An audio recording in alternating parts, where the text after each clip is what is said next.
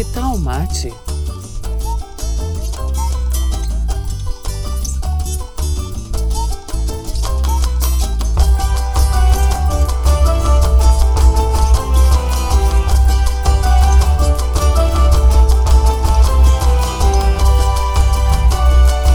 Esse é o podcast do Assan Círculo.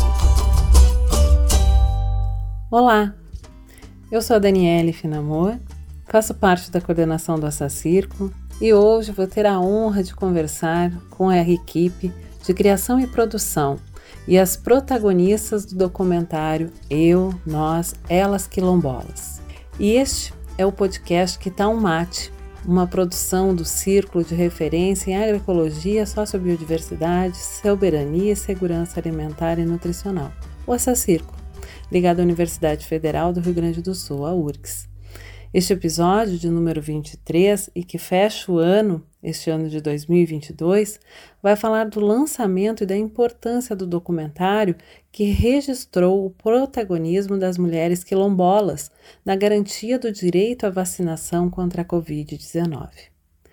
O contexto abordado ocorre no quilombo de Morro Alto, no interior do Rio Grande do Sul, e dá visibilidade à coragem das mulheres que, movidas pela ancestralidade, histórias, memórias e relações, aliam força, afeto e sensibilidade para superar os desafios que a pandemia trouxe a toda a população e principalmente a falta de acesso dos povos tradicionais a políticas públicas de saúde. Professora Tatiana, Jaqueline, Natália, Josiane e Ricardo, sejam muito bem-vindos. Vamos começar com vocês conversando e se apresentando, e cada um contando um pouquinho qual foi a sua participação na construção do documentário.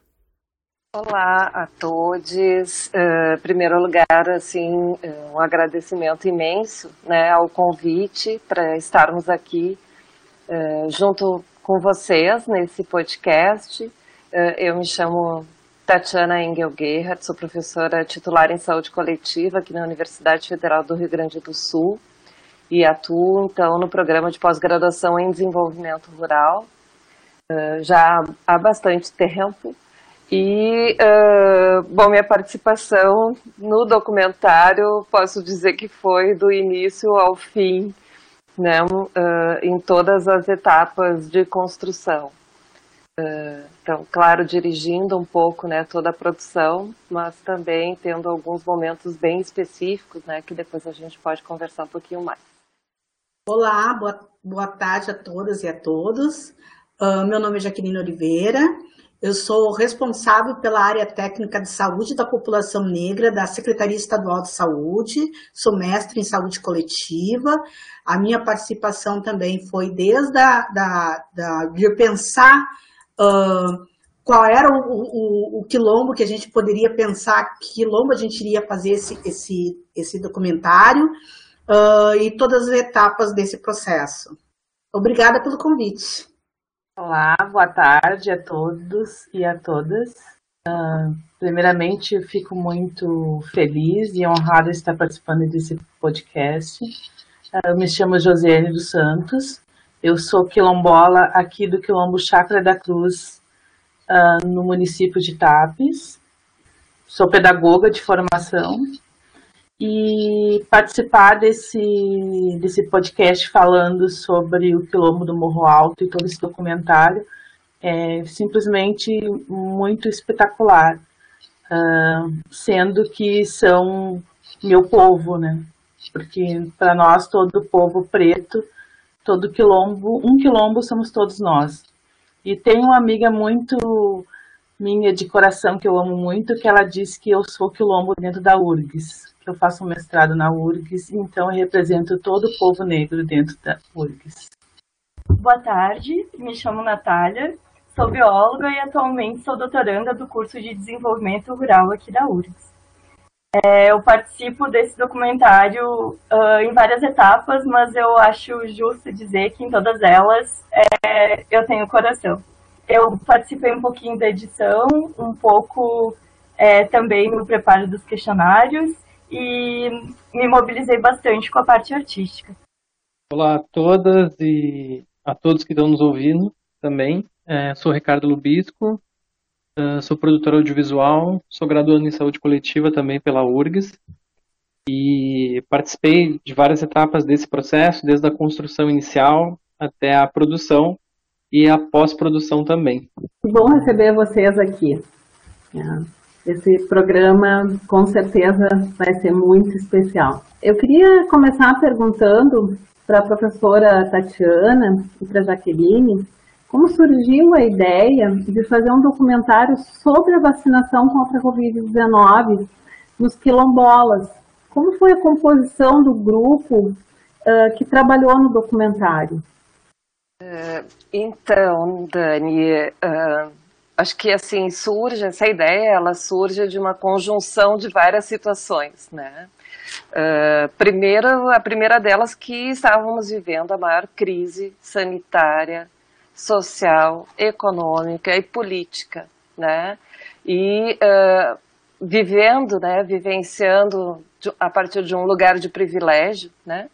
Mas uh, acompanhando também uh, o, o que estava acontecendo, né, com as populações vulnerabilizadas e invisibilizadas, né, nesse país, né, por essa pandemia, surgiu a ideia e o compromisso, né, eu acho que de registrar esse momento, né, de uh, não só ficar acompanhando, né, de uma forma passiva o que estava acontecendo e sendo vivenciado por essas populações, mas também uh, a partir desse lugar, né, da universidade,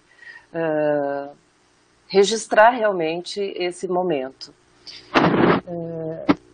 Eu e a Jaque, a Jaqueline, uh, fazemos parte do GT Racismo e Saúde da Abrasco, né, que é uma associação científica, uma associação uh, científica um pouco diferenciada, porque é uma associação de produção de conhecimento, mas também de ação política extremamente importante.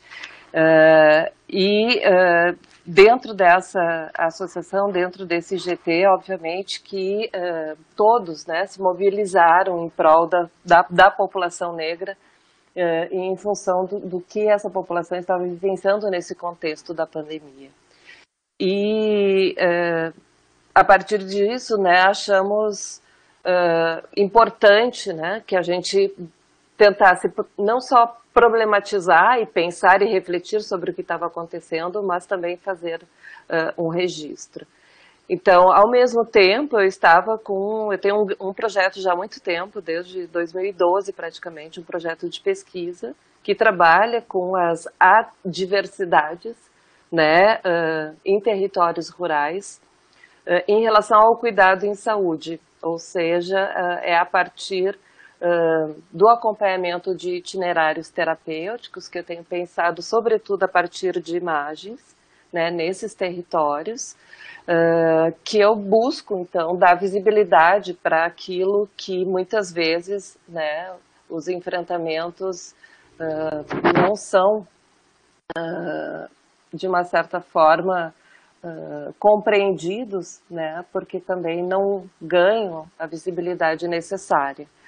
E então, na conjunção desses dois fatores, a minha bolsista de iniciação desse projeto de iniciação científica, né, estava ali uh, querendo uh, que a gente iniciasse uma nova etapa dentro do projeto. E foi aí que eu busquei a Jaque e disse: Olha, Jaque, vamos lá. Quem sabe a gente consegue unir essas coisas, né? Nós temos muitas inquietações em relação, sobretudo, às populações quilombolas, né? Porque uh, assim, a, a própria Coordenação Nacional de Articulação das Comunidades Quilombolas, Negras, Rurais, né, estava se movimentando enormemente no Brasil como um todo, nos trazendo muitos elementos para podermos pensar sobre os enfrentamentos, né, que precisavam ser feitos diante, obviamente, né, do contexto uh, de uh, de, de, de uma não gestão, né, digamos assim, do governo federal, né, a partir do negacionismo, inclusive, né, então a negação do que a ciência tra trazia como evidências e também né, de uma ação política que nós entendemos como a necropolítica. Então, foi nesse sentido que eu mobilizei a Jaque, passamos a conversar sobre a situação dos quilombos aqui no Rio Grande do Sul, né, para nos ajudar também, já que, né, estando à frente, né, da vacinação, estava à frente da vacinação dos quilombolas no estado, né, como que ela poderia uh, então nos auxiliar na construção dessa problematização, né? E aí foi que a gente iniciou esse processo, né? Eu acho que a Jaque pode falar um pouquinho mais disso. Eu acho que a Tati falou muito bem de como iniciou esse processo. Foi várias trocas, muitas conversas, porque uh, simbolizava também uma experiência que eu vivenciei uh, como responsável da área técnica da saúde da população negra. Também eu era responsável pela vacinação, uh, de como fazer esse processo de vacinação dos quilombolas do Rio Grande do Sul. E, e aí, nessa conversa com a Tati, eu, a gente também conversou sobre qual era o quilombo dos 144 quilombos que estão no estado do Rio Grande do Sul, qual é aquele quilombo que mais representava a, a, diversidade, as questões que permeavam toda essa relação da vacinação dos quilombolas, da priorização dos quilombolas, qual era o quilombo que representava isso. E, e, eu, e aí a gente, nessa conversa, a gente chegou então à escolha do quilombo Morro Alto, que representava tudo isso e muito mais, porque eles, para eles também poderem pensar na relação de quilombo, eles também trouxeram para nós, da gestão, uma outra discussão que nós não tínhamos feito, que era a, a, discussão de territorialização. Então, isso foi importante dessa definição. Por que esse quilombo? Né? Porque ele tem uma especificidade diferente e, ao mesmo tempo, igual a todos os outros quilombos. Né? Então, uh, esse foi um dos, dos grandes desafios, nós, né, uh, de várias experiências importantes que teve no Rio Grande do Sul, de escolher, ter, ter que escolher um, mas uh, eu acho que está muito bem representado pelo Quilombo Morro Alto. Uh, é um pouco isso. foi uma experiência, eu acho que ímpar para nós, assim, através de várias discussões da Tati, assim, da, da experiência da Tati, como ela estava vendo essa relação, esse processo, uh, como a academia estava vendo esse processo de vacinação um pouco, e de como uh, nós da gestão também estávamos uh, vendo esse processo, e essa necessidade de ouvir, né, esses atores que eram os próprios quilombolas, né, que são protagonistas desse processo. A gente via essa necessidade de ouvir essa parte. E assim, só para trazer mais alguns elementos, né? Eu acho que é, é, a nossa ideia, né, de, de dar ouvidos, né, assim, ao que estava acontecendo partia muito da da urgência, né, em é, desnaturalizar o que estava acontecendo na pandemia, né, e toda a gravidade que estava acontecendo uh, da falta de respostas adequadas, né que resultaram na morte de muita gente. Então, uh, a gente vivencia, né, ou já vivenciava um país extremamente desigual, né, um país injusto, né, e a pandemia chega nesse contexto. E, obviamente, né, que as populações que já sofriam muito com isso anteriormente, então, particularmente a população negra, né, uh, realmente teria um impacto muito maior. Então, poder uh, dar uh, voz a isso né, foi algo extremamente importante. E, uh, ao mesmo tempo, a vacinação ela, ela foi um passo extremamente importante no reconhecimento da identidade dessa população. Né? Não foi um processo simples, né? o processo de organização e de operacionalização dessa vacinação, ou seja, né, como conseguir identificar quem eram essas pessoas que poderiam então ter o direito né, de receber prioritariamente essa vacina, foi um processo que revelou enormes questões estruturais né, da nossa sociedade. Que é isso, uma sociedade extremamente desigual, inequânime, que é pautada né, pelo, pelo racismo estrutural. Então, essa é uma população que já está historicamente submetida a essa estrutura social, né? E que, obviamente, a pandemia vem e uh, agudiza ainda mais. Então, a vacinação, ela, ela reflete tudo isso, né? Em todo o seu processo. E dá voz à, à forma como essas pessoas protagonizaram e enfrentaram, né? Essa situação, mais uma vez, né? De luta contra o racismo, uh, foi uh, realmente uma das questões, acho que mais importantes, né, em relação à escolha, então, né, por esse tema. Uh, eu gostaria de já começar agradecendo, né, porque que bom quando a gente escuta, né, existem pessoas preocupadas quando a gente tem uma realidade que tem a tendência a naturalizar né, mortes, naturalizar o que para a gente assim ainda para mim é muito difícil.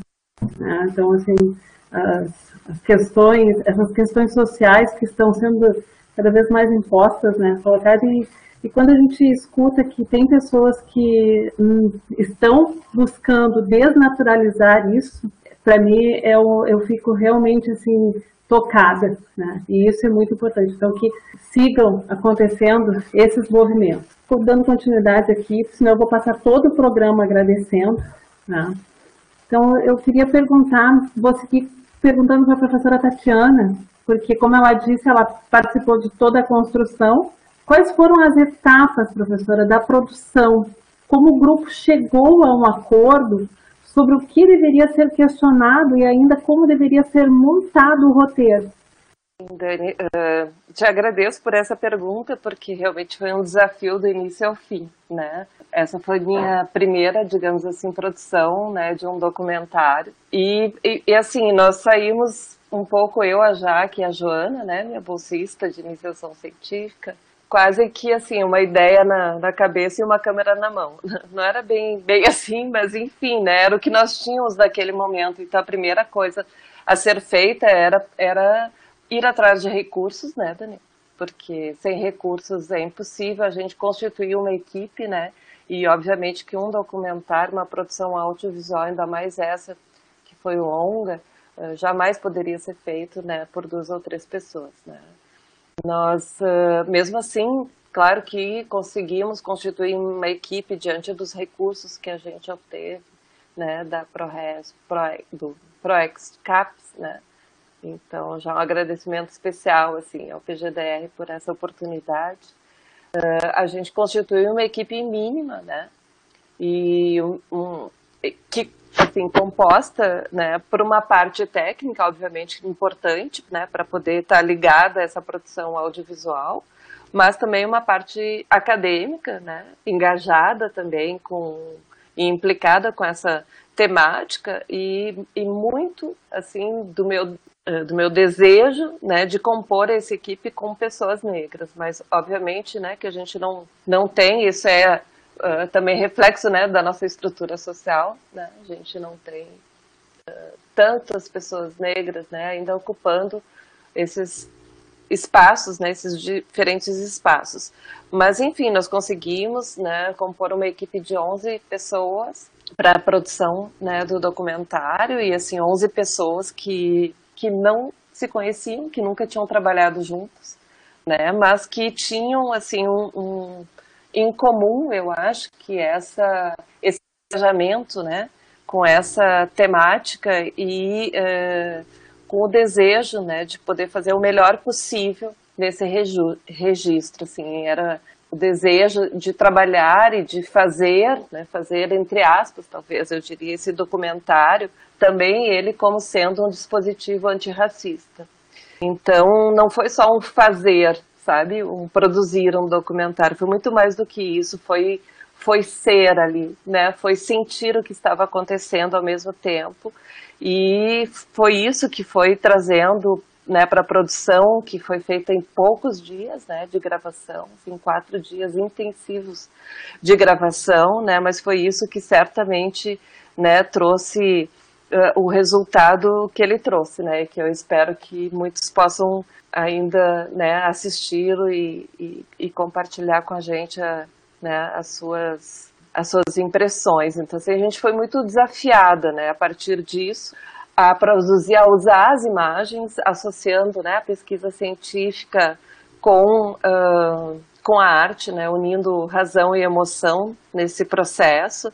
E foi a partir disso que a gente buscou, inclusive em todos os referenciais que a gente tem uh, utilizado dentro da academia, nos referenciais da sociologia das imagens, da antropologia visual, elementos que pudessem, né, uh, dentro das diferentes etapas de produção, né, que foi que engloba a pré-produção, ou seja, a gente depois de escolher o quilombo, a gente precisou pensar num roteiro, precisou pensar nas mulheres quilombolas, quem seriam, né?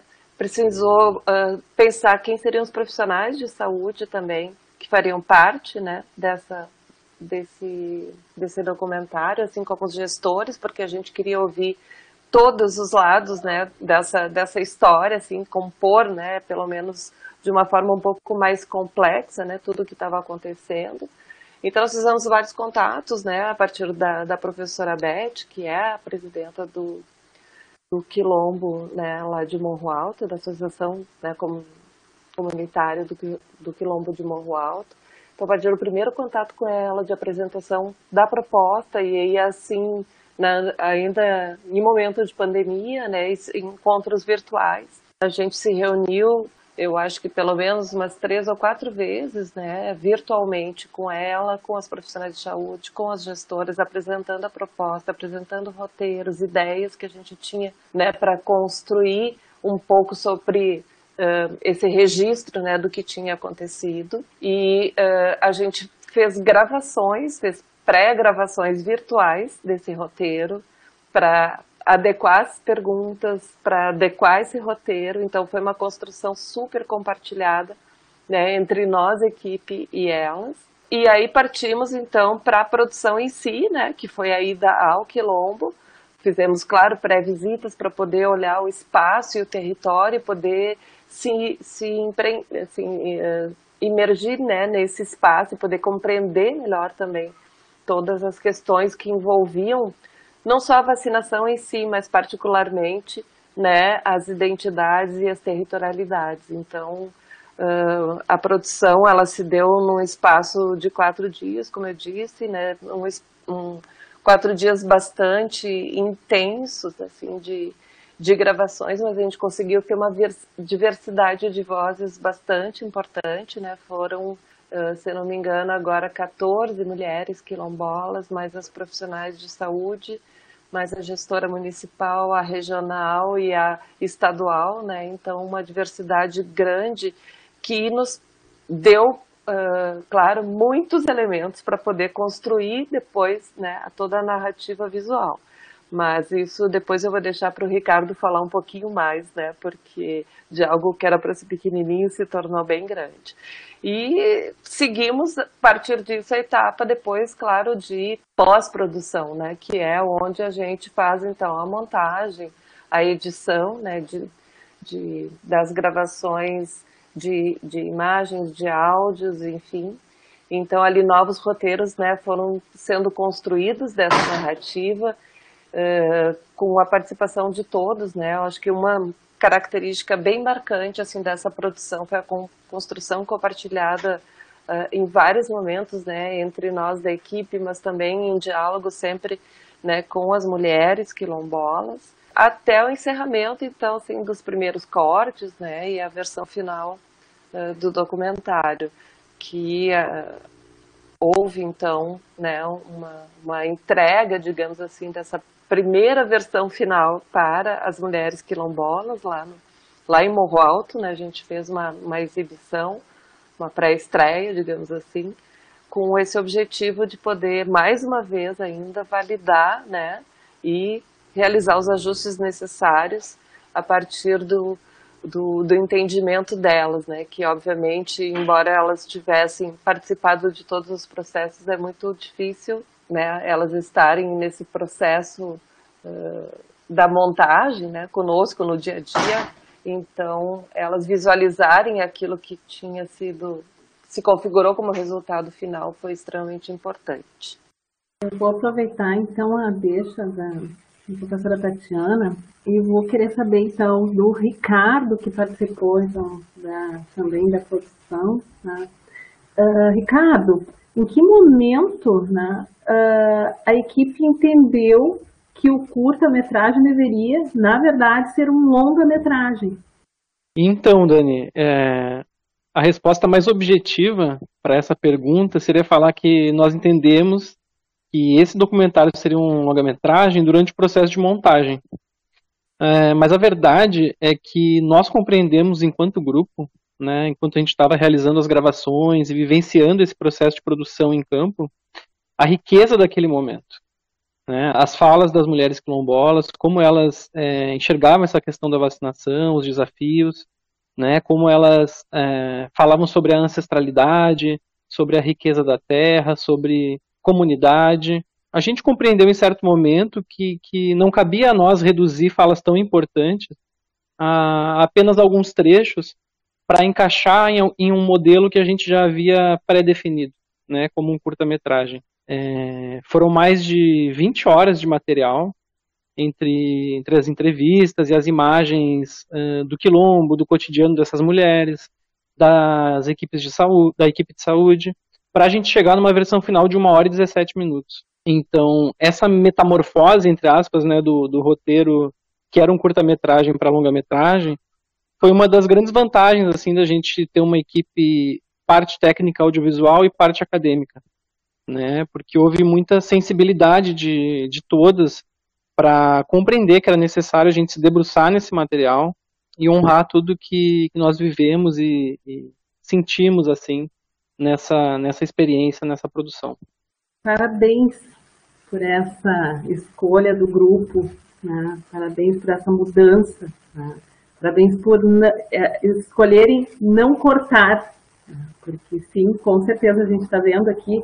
Eu já tive o prazer de assistir o documentário e realmente assim é, é muito rico. Né? Então, que bom que vocês optaram por transformar o curta num longa-metragem, porque é, tudo que vocês trouxeram ali é realmente de uma riqueza incrível. Mas eu vou. Uh, uma coisa que me chamou bastante atenção e que uh, eu gostaria assim, que a Natália, se pudesse trazer um pouquinho para a gente, assim, como foi estruturar né, ideias acadêmicas e ideias culturais na montagem do documentário. É, Dani, agora eu consigo escutar essa pergunta e dar um leve sorriso, porque eu preciso confessar que num primeiro momento esses elos eles não eram tão nítidos. Então, o documentário ele tem esse desafio de registrar é, o contexto e de convidar a pensar. Mas na medida em que a gente se aproxima mais da sabedoria das mulheres quilombolas, a gente se depara com ações. E essas ações sendo guiadas pelo sentir. Uh, então, é, nesse momento parece que o refletir, o pensar, ele é, não é suficiente, nem para essa narrativa, nem para viver na atualidade eh, nesse momento. Então, uh, a gente acaba sendo encorajado, eu acho, por, por elas, a construir essa narrativa com o sentir pensar. Então, nesse instante, acho que fica como uma, uma das sabedorias ou das lições também dessa história, a importância das diferentes ciências na construção do conhecimento, e não só na construção, mas também na ação. Então, acho que, que isso também é um desafio para a academia e algo que precisa, uh, que nos motiva né, a pensar em outros formatos, ou talvez em extrapolar essas formas que a gente conhece, tendo mais inspiração é, na, nessas ações concretas, né? Então, nesse, nesse sentido, que era visto no momento como um desafio, acabou se tornando uma motivação e segue sendo uma motivação. Então, é importante também uh, reforçar o papel do PGDR como um espaço que não só nos apresenta essas formas de fazer ciência, mas também nos incentiva a produzir e ser dessa forma, né? É, na tentativa de tornar essa minha fala um pouco mais objetiva ou materializada, eu aproveito aqui para dar um pequeno spoiler aqui do documentário, é, contando que ele tem ilustrações e animações. Então, nesse sentido, é importante ressaltar a polissemia das imagens que nos permite a coexistência de diferentes narrativas sem que se tenha uma sobreposição ou uma hierarquia delas. Uh, nesse, durante o, o, processo, então, de, de elaboração do documentário, a gente destaca a sensibilidade da Natália Gregorini, que fez, então, as ilustrações, é, muito atenta aos conceitos em que a gente tinha e também as emoções que afloravam com cada uma das narrativas individuais. Então, a gente sabe que as emoções, elas também são responsáveis por mobilizar. Então, Uh, a gente, as falas elas eram completas, então com cuidado para também não poluir essa narrativa, essas ilustrações elas têm um papel de permitir um, uh, um, momentos de síntese e também talvez um suspiro ao espectador, em que ele ali também possa uh, reconhecer as emoções que as narrativas podem provocar. Então, um, as ilustrações elas foram pensadas e sentidas, então elas têm sutilezas. Por exemplo, é, a Natália usa o carvão como matéria-prima e a paleta de cores também ela é em tons mais terrosos. Então, pensando já em unir o corpo, território e terra. Uh, então, essas estratégias também foram pensadas com carinho e a gente espera que elas também possam despertar, mobilizar o espectador para ser parte dessa história também, né? Eu queria agora, assim, ó, eu vou, vou pedir para a Josi, porque assim, todo grupo, né, quando a gente conversa, e, e, novamente eu vou dizer que eu tive o prazer de acompanhar a construção desse documentário, e sim, o documentário ele está é, envolvido por muita emoção, né, então Uh, mas eu queria pedir para a Josiane, né, que é uma, uma representante, como ela mesma disse, que já foi, então ela é o quilombo né, dentro da universidade. Né? Então, uh, tem uma questão, uma, uma imagem muito forte, que é a da Figueira, que uh, me permitam, se eu estou enganada, até por favor me corrijam, mas ficou meio que a imagem, a identidade visual né, do documentário, né, a, a Figueira que se transforma em um coração pulsante. Então, essa imagem é muito forte, muito forte. Todas as imagens são muito fortes no documentário, mas essa é, é ela representa tudo ali se, se transforma num coração pulsante. Né? Então, a figueira, onde as mulheres se reúnem, né? onde elas conversam, onde elas trocam uh, o que vai ser decidido, o que é importante, uh, no, no documentário, vocês tiveram a sensibilidade de transformar essa figueira em um coração pulsante. Não, é, não tem como não se emocionar com essa, essa imagem. Eu vou pedir para a Josiane se ela puder assim, ó, contar para a gente assim, uma das vivências né, de, dentro dessa construção que, que foi significativa, né? porque eu sei que foram muitas, mas se ela puder compartilhar conosco aqui uma das vivências? Primeiramente, eu fiquei assim, uh, falando do convite da Tati, quando a Tati me convidou. Eu esqueci de, de comentar que eu sou mestranda né, do, do PGDR na UFES. E quando a professora Tati me convidou né, para fazer, para participar, me falou do projeto e que ia ser no quilombo do Morro Alto, uh, ah, para mim foi uma benção, assim, porque eu estava vindo de um período de saúde muito complicado, em, uh, física e mental.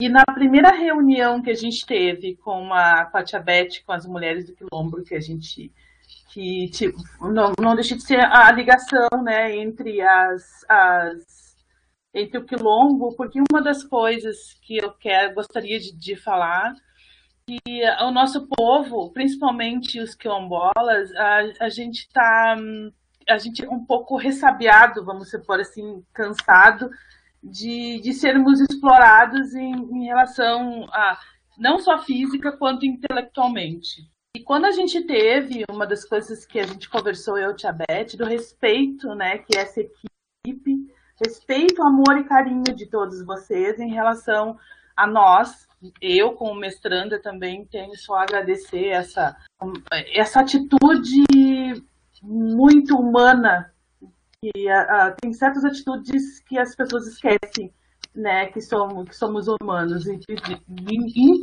principalmente em relação à nossa cor, a cor preta. E quando a gente, que ela me, me falou isso, eu fiquei muito emocionada nas primeiras, nas primeiras entrevistas. E eu confesso que eu fiquei, eu estava um pouco assustada ainda de sair de dentro assim do meu da, da situação, mas online eu já fui muito bem recebida. E uma das coisas sensacionais que me, motiv, me motivou muito e que eu chorei muito de lá junto e depois em casa sozinha foi é o reconhecimento, como a tia Beth mesmo comentou comigo e, com as, e eu com as outras meninas lá do, do documentário, que a gente se reconhece, seja em qualquer parte do mundo, nós, o povo preto, a gente se reconhece um ao outro. E aquele carinho, aquele amparo da nossa, que, acho que, que isso aí é, é, é, cultural nós, a gente, do, da recepção, isso me tirou de um, de um processo de, de uh, num processo de, de decadência muito maravilhoso. E depois, nós participando de, nas reuniões, como a professora Tati falou, nos encontros, cada vez, aquele carinho, né? E junto com elas, quando eu cheguei, né, na parte do comentário, e a gente foi recebido lá na associação, na sede, e eu me reencontrei com as cozinheiras, porque eu sou cozinheira. Da minha família, eu tive a honra de ser, de trazer o legado da cozinha né? Então, para nós, é, para mim, é muito importante. E aquele reconhecimento, aquela, aquela, aquela alegria do, do, da cozinha, aquilo ali me emocionou muito, me reconheci. Resumindo, eu me senti em casa o tempo inteiro. Eu me senti em casa uh, não só lá no Quilombo, mas eu me senti em casa com a minha equipe, né? De, de junto. Por quê? Porque a essa equipe, antes de tudo, a gente tem que ser, que a gente, a gente conversa, é o antirracismo, né? Então, é através do, de, um pensamento, como a professora Tati, como o teu, Dani, como de, de outras pessoas, com, na, na, na, relação que nós somos brasileiros, e nós temos a honra de ser um quilombo, quilombola, uh, isso para nós é magnífico. Enquanto o olhar de fora, da sociedade de fora, da antropologia reversa nos coloca como numa posição de que de, de, de na posição de que de desvantagem não é assim. Nossa cultura é diferente, assim como existe a cultura de outros povos. E a figueira, quando eu soube que o símbolo deles, é delas, né, do quilombo Mohawk era figueira, eu fiquei mais impactada ainda porque o meu quilombo, nosso símbolo é uma figueira. A nossa figueira aqui tem 400, mais de 400 anos. Ontem mesmo nós tivemos uma festa, a festa de Natal das crianças, todos os eventos, todas as coisas importantes, inclusive a nossa religião é embaixo da nossa figueira aqui. Então, mais um elo que nos ligou que me ligou totalmente ao Morro Alto. E a tia Beth, né, e as, e as meninas, para mim, a professora Beth, eh, são a família, né, isso, isso é bem claro, isso eu quero deixar bem claro nessa, nesse, nessa nossa conversa, de que nosso povo, seja na parte rural quanto na parte, tanto, tanto nos quilombos né, urbanos, nós somos uma família, nós nos reconhecemos e seja em lugar que for, a nossa a, a estrutura familiar é a mesma. E, e dentro da URGS, essa, esse olhar de mudança é magnífico. E elas também ficaram, nós e eu, como quilombola, e elas ficaram muito agradecidas e emocionadas e emocionadas com todo esse amparo. E eu mais honrada ainda de fazer parte de toda essa construção desse, como o Ricardo bem falou, que não tinha se como só um documentário, sim um filme, né? Porque foram só coisas importantíssimas que foram passadas, né?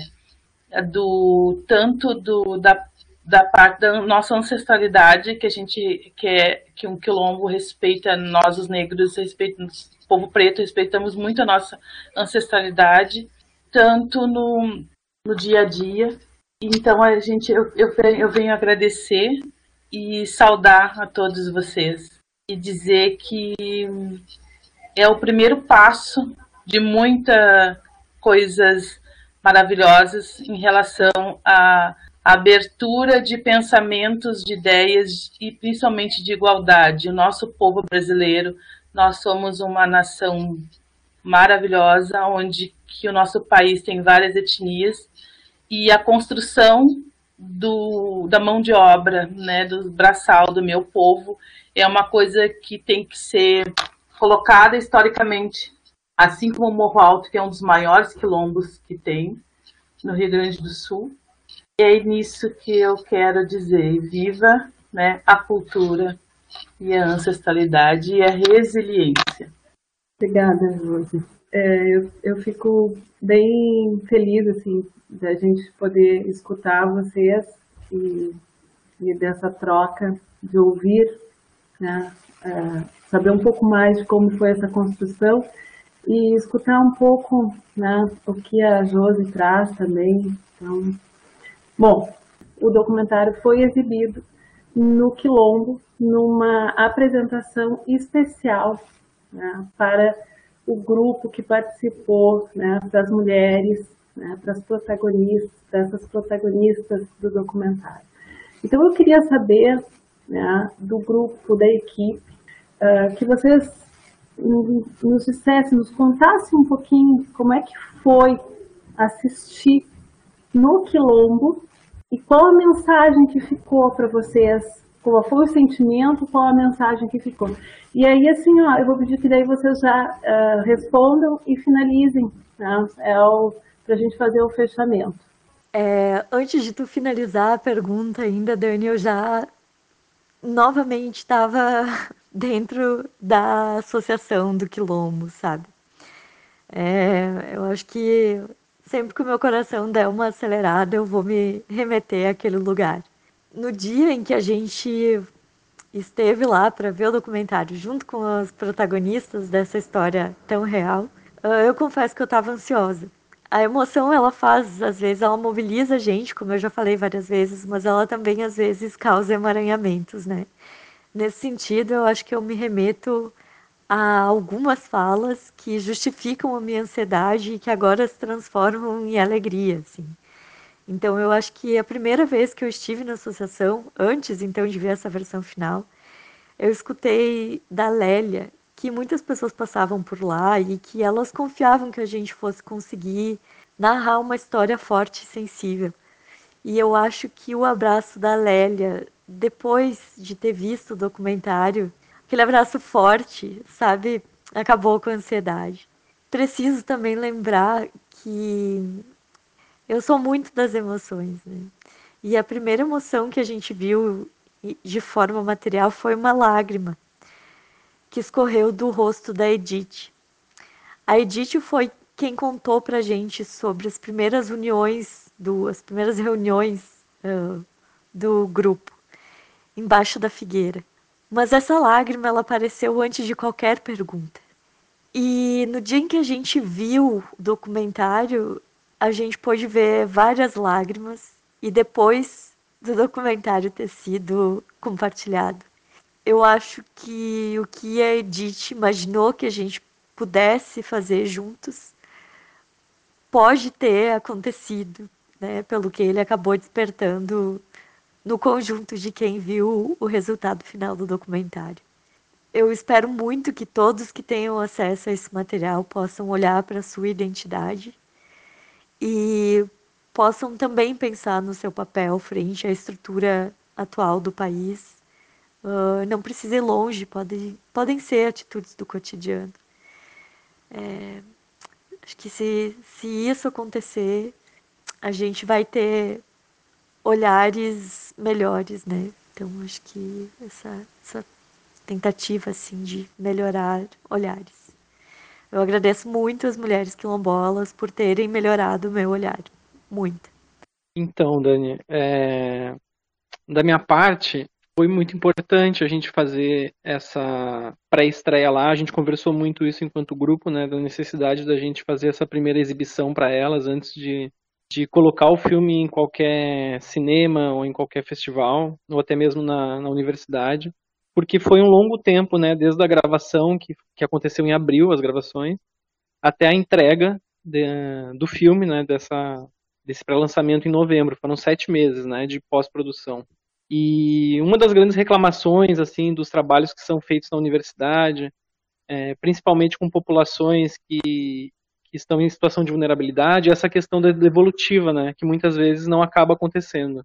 Então, a gente chegar lá no Quilombo com o filme pronto, né, é, olhar a alegria daquelas, daquelas mulheres de nos ver novamente, né, da, gente ter honrado o nosso compromisso em, em voltar e apresentar o filme, é, eu acho que foi uma sensação maravilhosa. Eu, enquanto, enquanto uma pessoa que trabalhou na captação e na edição do filme, é, a, a, apresentação do documentário para elas, para mim foi um nervosismo absurdo, né, ver elas assistindo o nosso trabalho.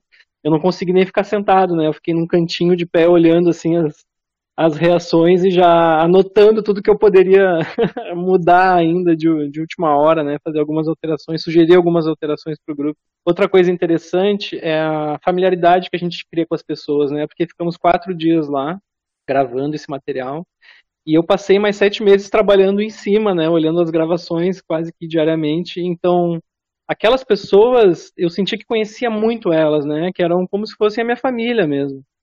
Então eu já queria chegar lá e abraçar e falar: Oi, fulano de tal, como é que tá? Para elas não era esse sentimento, né? Elas não conviveram comigo nos últimos sete meses. Então, claro, uma coisa engraçada, assim, né? De quem se debruça no, na pós-produção de um, de um material cinematográfico. Mas é, eu acho que foi um ciclo completo, assim, que a gente conseguiu fazer e eu me orgulho muito disso, né? De pré-produção, de produção e de pós-produção.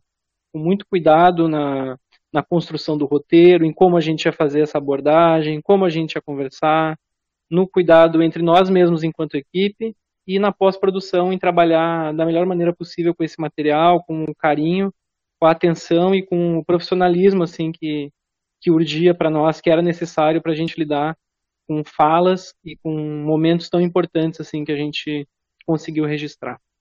Bem, na minha parte, quando a gente chegou lá, eu consegui levar minha irmã nessa na, na, na apresentação do documentário.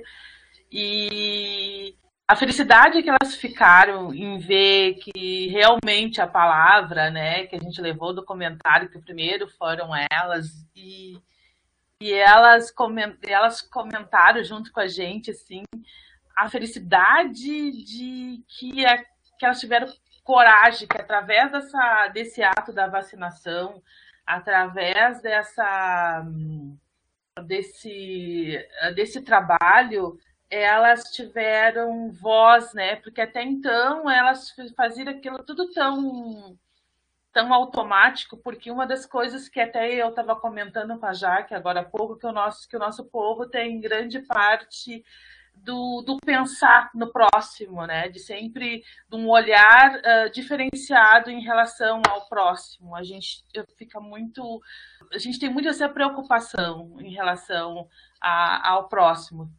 Uh, tanto é que quando alguém chega numa casa de um, um representante, como o meu caso, que eu não moro no quilombo, mas o quilombo faz parte de mim, é mesmo a minha cultura independente de tantos anos que a gente não se vê com, minha, com alguém da minha família, a recepção e o jeito vai ser o mesmo.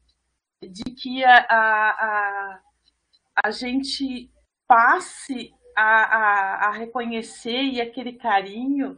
A gente trocou receita ali com a minha irmã, ali, nós e as gurias, e elas se sentiram tão valorizadas que todo aquele risco de vida que elas passaram, que, que elas não tinham se dado conta, mas naquele documentário elas, elas sentiram elas sentiram nossa a, o nosso trabalho, a doação, né, o que a gente faz para o próximo, independente de, de, ser do nosso povo quilombola ou não, isso faz sentido, né? Isso, isso, isso é importante e a gente traz isso na nossa essência que foi passada pelos nossos nossos ancestrais e isso é maravilhoso. E isso a gente conversou sobre isso, né? E, e o cuidado com que, como o Ricardo mesmo falou, o, o cuidado como tudo foi feito e o amor e o carinho que a gente recebeu e a gente passou, isso foi, foi uma coisa incrível. A gente se abraçou e chorou. Nós choramos muito uh, de felicidade, de gratidão. E a figueira a representação do desenho da figueira do nosso coração, a raiz, é exatamente isso. A figueira é uma árvore para nós aqui, principalmente no nosso povo gaúcho, mas para nós é uma é, é, é exatamente a, a, a, aquilo. Das raízes a gente vai se unindo e, e, e fazendo né, florescer. E uma das coisas que eu quero deixar na minha última uh, palavra é no sentido de que o amor sempre vence todas as, as batalhas. Todo santo dia nós, o povo negro, a gente levanta e, e, com, e todo dia é uma batalha. E, mas o amor vence tudo e aos poucos nós vamos conseguindo a quebrar barreiras e ser, e existir e ser, como a Natália muito bem colocou nas palavras dela. É, o meu sentido de gratidão é muito grande. Muito obrigada. Eu, eu acho que a, a Josi terminou com a palavra que eu também tinha escolhido, sabe? Uh, o que representou aquilo. Gratidão. Gratidão por elas terem uh, compartilhado conosco todo esse processo, que não foi um processo tranquilo, foi um processo dolorido, né? E elas terem tanto amor para nos contar como foi, como foi todo esse processo. E, e que realmente essas mulheres, para mim, elas são os verdadeiros símbolos do que significa um quilombo o símbolo de resistência. Porque foi isso que elas demonstraram para nós, sabe? A resistência. Porque se elas não fossem o protagonismo delas, eu desculpa, eu estou emocionada, mas se não fosse o protagonismo delas, eu tenho certeza que esse momento, não, esse desfecho não teria sido dessa maneira, sabe? Para aquela população, para toda aquela população que já é tão invisibilizada, tão marginalizada pelo poder público, por boa parte da população brasileira que não reconhece essa população e, e elas, ao mesmo tempo, todo com tudo isso, com toda essa carga que elas carregam, elas foram generosas com nós. A generosidade que elas nos receberam, que elas nos acolheram e, da, e do que elas nos transmitiram, não tem igual. A gente não tem como, eu não consigo, e olha que eu já passei por muita coisa na gestão, já vi muita questão em relação à população negra, mas eu ainda não, não tive esse símbolo de generosidade e de resistência que as mulheres passaram para nós. Então, assim, eu me emocionei, me segurei muito lá para na relação de me emocionar, mas agora falando e pensando naquele momento, a gente se retorna se emocionando dessa relação dessas mulheres que, para mim, representam também a minha ancestralidade, a minha mãe, a minha avó, sabe, que são mulheres resistentes, e as mulheres que vieram antes dela, porque a gente hoje está aqui porque elas estavam lá, porque elas vieram. Hoje, todos os ganhos em relação principalmente à política de, política de saúde da população negra, não só da saúde, mas em relação a todos os, a, os avanços na relação da população negra, foi porque teve o protagonismo das mulheres. E elas estiveram protagonizando todos os processos, todos os processos. E, e cada uma delas, a gente tem que levantar, dizer, nominar o nome delas e bater muita palma e agradecer muito, muito, muito, muito, muito, porque elas nos deram um presente, né? Um presente que foi esse compartilhamento, porque elas compartilharam parte da vida delas e uma parte muito importante, que era a sobrevivência de uma comunidade. Obrigada. Ai, gente, o que, que eu poderia falar depois disso tudo? Acho que vocês ouvindo a fala de cada um desses da equipe, vocês podem ter ideia e noção né, do que foi a, a produção desse documentário. Né? Eu acho que se falaram aqui em gratidão uh, às mulheres, né, com certeza é também uma palavra que, que eu escolheria né, para falar sobre tudo que eu pude vivenciar em todos os momentos dessa produção junto a elas, mas também junto a essa equipe. Né, assim, momentos de muito aprendizado. Assim, se a gente pode falar de algum papel né, que tem a universidade, que tem o conhecimento científico, é o papel dessa escuta, dessa escuta, desse envolvimento, desse engajamento e dessa implicação com realidades como essa. Né? Nós não podemos nos permitir de fazer uma ciência né, que não seja engajada com os problemas da nossa sociedade. Essa é a finalidade né, da nossa produção. E uma ciência que dialogue né, com os outros saberes, sobre tudo isso. Eu acho que uh, trabalhar com, com a razão e a emoção é parte integrante de se fazer ciência. Né? Não existe possibilidade nenhuma, mesmo nos formatos mais clássicos e uh, tradicionais, né, de que haja uma ciência neutra, bem pelo contrário. Eu acho que o documentário ele também é uma linguagem que a gente pode uh, apostar certamente, né, que produz uma forma de uh, expressão né, de, dessas, dessas situações que é totalmente uh, distinta né, da forma escrita oral, porque tem o poder justamente de tocar a gente. Né? Então, para nós que produzimos, uh, isso nos tocou no, em todos os momentos, né? desde o primeiro encontro de forma virtual né, até a chegada no quilombo, em todos os momentos de produção, né, em todas as vivências dentro da comunidade, né, o sentir né, esse coração pulsando dentro da comunidade, né? Acho que essa essa ideia dessa imagem, ela não é uma, é uma mera imagem ilustrativa do que aconteceu lá. Ela realmente trouxe, né, à tona uh, toda uh, todos é, esses sentimentos né, que fazem parte dos laços né, que movem essas pessoas, que movem essa, essa comunidade. Né? E uh, ela foi extremamente importante a gente poder estar lá pisando nessa terra e sentindo né, essas mesmas questões, porque foi a partir disso que a gente pôde realmente melhor uh, trazer né, para a montagem, para o, o, os cortes finais, a essência daquilo que elas estavam realmente querendo falar, né, e daquilo que elas realmente compartilharam com a gente, que foram momentos de dor, de sofrimento, né? A gente não está falando de uma coisa boa da vida, sabe?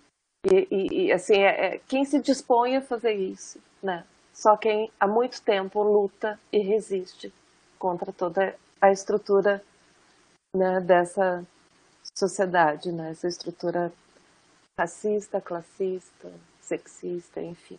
Então, assim, acho que a emoção ela, ela, esteve presente em todos os momentos para que a gente pudesse compreender isso e traduzir isso né, para o filme. E o momento, claro, o ápice final foi a gente poder ver elas, né, olhando para aquilo que elas mesmas tinham nos ajudado a construir. Então, assim, são, são histórias e momentos e encontros que, que, que vão para muito além né, do que o filme será capaz, talvez, de expressar. Né? Então, uma relação mútua, assim, de confiança, de, de vínculo, de, de reconhecimento, de valorização. E como o Ricardo falou, a gente passou sete meses distantes, né, sem se ver mas no momento do reencontro foi como se a gente nunca tivesse saído de lá. Então, realmente, assim, tenho um grande desejo, né, de que isso tudo que a gente pensou, sentiu, construiu, uh, possa realmente, assim, trazer uh, o reconhecimento e a valorização dessa identidade que elas tanto merecem, né, e trazer mais do que isso, o direito à vida para elas e para todos os quilombolas. Então, a, a gratidão é o que realmente resume né, tudo o que a gente passou e vivenciou nessa produção. Gratidão é o sentimento que todos nós estamos sentindo nesse momento. Eu não vou me estender, e como eu havia anunciado, esse programa terá a participação também da professora Elizabeth Alves, carinhosamente chamada por nós por Beth. Presidenta do Quilombo Rosa Osório Marques de Morro Alto, foi com ela que o grupo começou a comunicação e a costurar o projeto do documentário. Convido vocês para escutarmos o que ela tem a nos falar sobre a participação e o sentimento das mulheres que são as protagonistas do filme Eu, Nós, Elas Quilombolas. Meu nome é Elizabeth Alves sou presidente do Quilombo Rosa Osório Marques, Morro Alto, Quiné, no município de Maquiné e Osório. A respeito do documentário Eu, Elas e Nós, quando eu recebi a notícia da gravação do documentário através da professora da URGS, Tatiana, eu logo em seguida falei com o nosso grupo e ficamos muito felizes com a realização do mesmo. O Quilombo não mediu forças para organizar a vacinação dos quilombolas e fazer um documentário, porque esse documentário ia retratar todo o processo de organização coletiva e, e, que foi fundamental e uniu ainda mais a nossa comunidade. E nós seríamos as protagonistas deste filme. Se sentimos muito honrados e felizes. Nunca imaginamos que seríamos protagonistas de um documentário, ainda mais sobre a comunidade em que nascemos, porque resgatar toda essa história do nosso quilombo e que mais pessoas nos conheçam é fundamental para mantermos a memória dos quilombolas de Morro Alto. Sempre viva, sempre viva. Foi emocionante poder contar com um pedaço da nossa história para um, um, uns grandes historiadores. E assistindo o documentário, nós se sentimos confiantes, porque compartilhar a nossa oralidade está sempre presente em nossas vidas. Para além de somente responder as perguntas, a história do nosso povo está sempre relacionada no nosso cotidiano. Então, quando a gente fala de qualquer parte da nossa vivência, é como se nós voltássemos no tempo. E nós sentimos muito à vontade com a equipe, que teve uma paciência, cuidando da gente durante a gravação. Nos sentimos acolhidos, respeitados e valorizados. Isso facilitou muito na hora de gravar ficamos confiantes e orgulhosos de a nossa história e do trabalho que estava sendo realizado. E quando eles vieram trazer o documentário aqui no Quilombo, na sede, para a gente olhar, meu Deus, ficamos orgulhosos demais, porque nos vermos na tela foi muito surpreendente e nos trouxe uma enorme felicidade e ver o documentário finalizado, pois muitas vezes nós não, tivemos, não tínhamos a dimensão durante a gravação. Nós, mulheres quilombolas, fomos valorizadas, ouvidas e compreendidas em todo o nosso ser, contando a história do jeito que gostaríamos que fosse contada aos nossos filhos. Porque a sabedoria dos nossos ancestrais eles sempre deixaram como para a gente, ó, como a primeira lição, que nós não fizemos nada sozinhos e que sempre precisamos de pessoas para nos apoiar, nos auxiliar ainda mais em um momento tão difícil que foi a pandemia do nosso quilombo. E as ações coletivas, as redes de solidariedade, movem todas essas ações, estiveram presentes nas nossas lideranças, teve um grande papel na comunidade negra. de receber retratos, foi os recebendo os retratos, então foi emocionante, pois não me esperava, nós não esperava de ficar tão lindas, umas pérolas negras. A figueira para nós representa, nós temos uma figueira que é onde muitas da nossas reunião foi feita, que antes nós não tinha sede, não tinha local, e nós éramos mais ou menos cento e poucas famílias reunidas e dia quentes também, que o tempo era bom, a gente ficava debaixo de uma figueira. E a figueira representa para nós fertilidade, honra, vida, e nos mostra a luta. E, e surgem as memórias, a gente volta no tempo. As imagens vêm na nossa cabeça, relembrando toda a nossa luta coletiva. E nós, assistindo o documentário, nós sentimos um sentimento de dever cumprido. Saber que grande parte da comunidade se mobilizou para que as vacinas acontecessem. E mesmo com a grande extensão territorial, conseguimos nos organizar e fortalecer ainda mais os nossos laços, contando umas com as outras, compreendendo quanto a vacinação é importante para além disso, queremos que a nossa comunidade esteja com saúde e que cada vez mais seja valorizada e reconhecida, enquanto o grande quilombo de, de Morro Alto que nos representa. E também tem uma coisa muito importante que nunca devemos esquecer. Se estamos aqui hoje, é porque nossos antepassados já trilharam essa caminhada. E eu vim da Mãe África, eu vim do quilombo, já me fizeram tanto que eu tombe, mas eu não tombo, não. E unidos venceremos.